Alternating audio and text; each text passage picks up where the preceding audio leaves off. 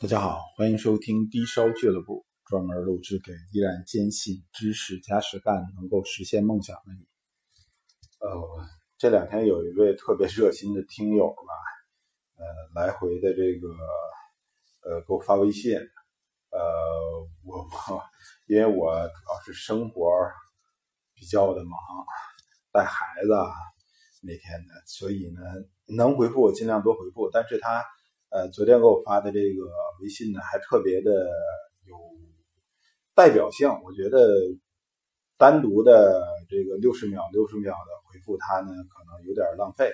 呃，如果可以的话，我简单录这么一期音频，它也代表了一个咱们这个普遍的现在呃市场上面普通的这个和田玉消费者的一些困扰。呃，在这块给他做一下解答吧。这个。因为是有缘分，也是他在跟我聊天的之中提及到他跟那个郭颖老师住医院。其实我是应该算是郭颖老师第一批学生，他刚从美国回来的时候教的我们。但是我只是这个顽劣之徒啊，只不过是呃万千个小脑袋里面的其中一个，而且属于是水平比较平庸的，呃，所以也没怎么受到老师的教诲啊。嗯，呃，首先来讲啊，这位听友说啊，他以前玩翡翠，买翡翠，买了好多翡翠，后来逐渐的对翡翠的渐渐的失去了兴趣，因为翡翠这个东西，之前我大我也跟大家伙聊过，翡翠这东西啊，相对来说比较的清澈。我说的不是说它的水头透明度啊，我是说它这个本本身这个东西内涵相对来说要少一些。它类似于什么呀？它类似于一种高级的饮料，这饮料吧非常高级，非常好喝啊，呃，非常的爽口，某种鲜榨橙汁儿这类的东西，呃，你可以很贵，可以很好，但是呢，呃，它不像和田玉，和田玉类似于什么呀？这个喝饮料我都不是特别在行啊，我也不是特别会喝白酒，但是它应该就类似于那种，呃，百年陈酿的白酒。你可以在这个酒里面啊，慢慢的品味，它很厚，呃，就也呃，我擅长的可能就是它很像那种真真正正的老火靓汤，呃，你一口喝下去，五味杂陈，呃，越品越有味儿。和田玉是这么一个东西，所以呢，很多这个玩翡翠的消费者逐渐的会投靠到和田玉这个领域。那么，在接触和田玉以后，会有一个特别大的这个困扰是什么呀？玩翡翠的时候啊，都知道 A 货、B 货、C 货，找个检测实验室检测出来，这只要是 A 货，哎，你看着还倍儿漂亮，嗯，你的审美情绪、审美价值观是属于这种相对来说比较正常的、比较常态的、大众化的这种审美啊，一看哎还挺漂亮，一检测是 A 货，这就足够了，嗯。至于说翡翠有几个其他的，之前咱们聊过的，现在市场上能见着的这个永储料，还有哈萨克斯坦的这个矿区产出的翡翠，那都是有特别典型的特征的。拿出来，只要告诉你这是哈萨克斯坦产的翡翠，下一回你肯定上不了当，你肯定能认出来。那么和田玉就比较麻烦，麻烦在于什么呢？你去找检测实验室，呃，我的很多同学校友。也都在国内的一些大型检测实验室工作，但是呢，它只检测这个东西的这个理化指标，证明它是广义和田玉的范围之内的东西，可以叫和田玉这个名词。但是呢，具体是哪一个矿口所产，是原生矿、衍生矿，是山料、山流水还是籽料，黄沁是否是真的等等等等，呃，还有很多偏门矿口等等等等。这个都不是特别好区分，因为呃，你要知道，在检测实验室主要的工作就是每天接检做检测，他又没有特别多的时间去参加二次培训，还有说这个去矿区各个矿区实地考察啊，这个就搞得这个检测实验室不能负责这方面的。内容，而且问题是检测实验室说话，你必须得掷地有声嘛，这个你必须得有一个证据在那儿，你说这个东西是青海料，那么青海料到底在理化指标的层面上与这个和田籽料有什么区别？你必须得能拿得出来，有数据去支撑。所以这个检测实验室确实不太好实现。除此之外，我们作为消费者来讲，更多接触的都是零售商。零售商呢，嗯，我干这个东西也有个小二十年了，嗯，我体会的吧，呃，确实是，呃，不能说良莠不齐，呃，玩和田玉的，还有玩老玉的，等等等等，这些人真懂玉的人，迄今为止。我碰着过的应该有很多这人，但是其中真懂玉的凤毛麟角，一两个、两三个的样子，就是。那么，呃，但是他是这样啊，我经常见到这个在上游批发的地方，这些这个去进货的人、做买卖的人，去傻乎乎的问人家：“你这个是真籽玉吗？你这个黄沁是真的吗？”啊，之前我还碰着过有一个大爷，就去年年底儿年底的时候吧，这个有一大爷。拿了一个直径不好形容啊，就跟乒乓球大小差不多少吧，比乒乓球小点有限，那么一个纯呃黄色的一个所呃不明物体，我不能说它是黄金，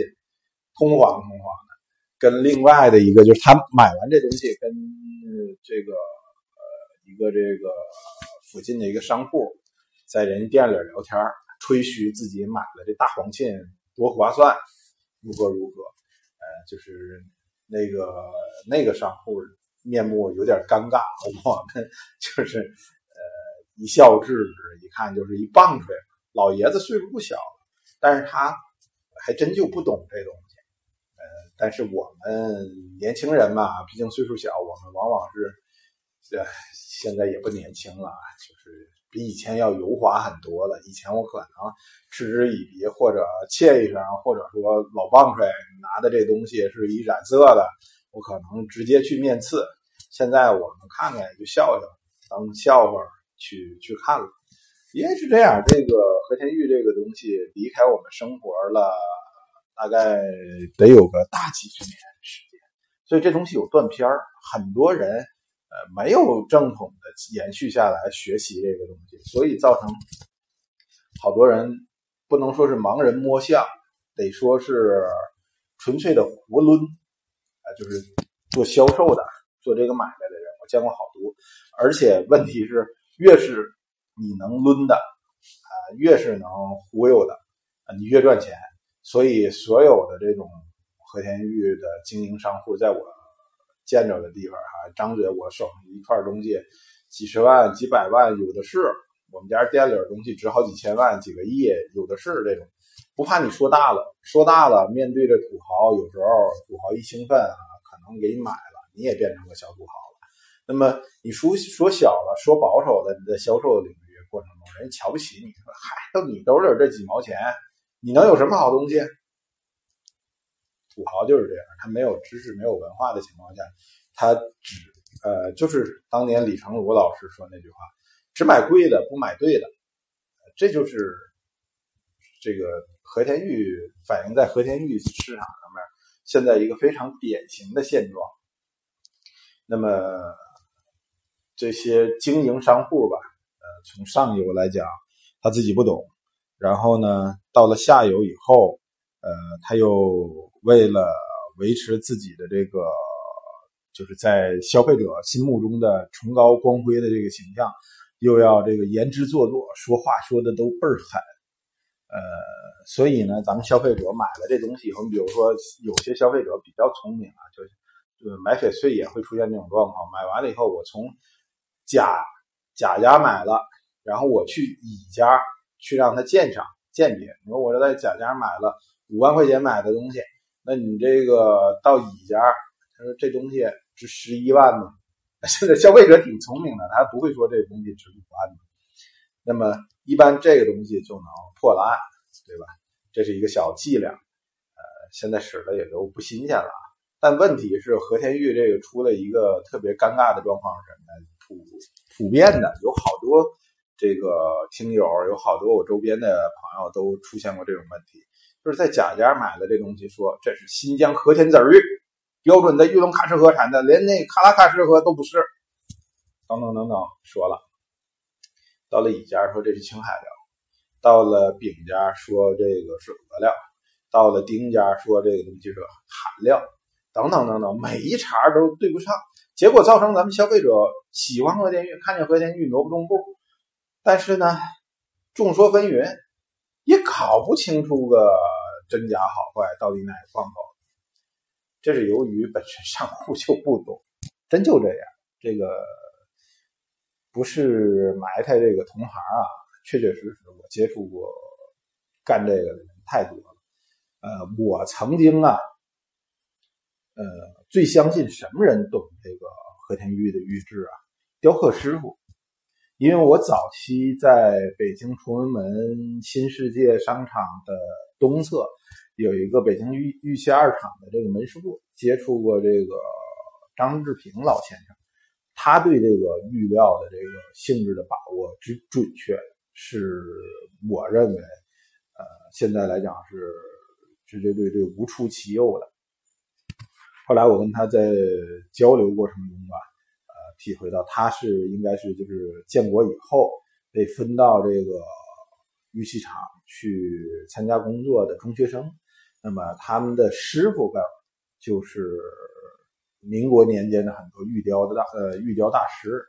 就是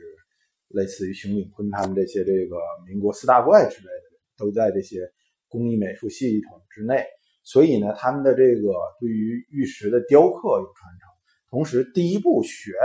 玉石雕刻绝对不是雕刻，甚至之前我跟大家伙讲过的礼玉。你要去了解玉石的这个材质、纹理特征等等等等，了解这些东西。那么他们对玉石的玉质确实有非常准确的把握，包括后来我还接触过几位这种，就是呃改革开放前后吧，这个国营工厂里的老师傅，这批老师傅现在有的我估计都不见得在世了。他们对玉石的这种质地的把握是非常准的，也我也在他们身上学到了很多东西。但是再往后，我我认为应该很多玉雕师傅都应该懂。和田玉的玉质呢？但是后来我接触了不少年轻一代的师傅，发现他们呢属于是跟老师傅是断代了，不知道具体怎么回事啊。但是因为老师傅毕竟非常有限、非常有数的，国内屈指可数就那些人啊，很快就凋零了。嗯，而这个玉石行业这些年又是突飞猛进的迅速发展。所以呢，只求效率的情况下，大家伙上去学的可能都是玉雕，对玉质的把握并不会特别的精到，所以造成这些年我接触了，我以前认为很多玉雕师不懂玉质，这是太正常不过的。后来我接触了好多这个年轻一代的玉雕师傅，当然他们也比一般的消费者要懂很多，呃，但是到了这个细枝末节的情况下吧，确确实实，一方面可能。就是当年学艺的时候，把这一篇儿觉得没什么用给掀过去了啊。还有一个就是现在有很多玉雕师本身来讲，这个文化水平毕竟非常有限。听我讲和田玉的这个朋友都知道，这个和田玉这个东西是一个文化的载体，呃，它相对来说呢，你要有了解它的这个理化指标的那一个层面的水平，那么同时你还要有。比较这个是取取之不尽，用之不绝，也要学学习中国的这个传统文化啊，这是我一生，这个同时也是我个人一生所追求的这个方向。我现在只不过是凭借这些文玩呐、玉器啊这些东西，呃，拿它当一个门径，当一个钥匙，再去呃探索中国的这个传统文化啊，印证。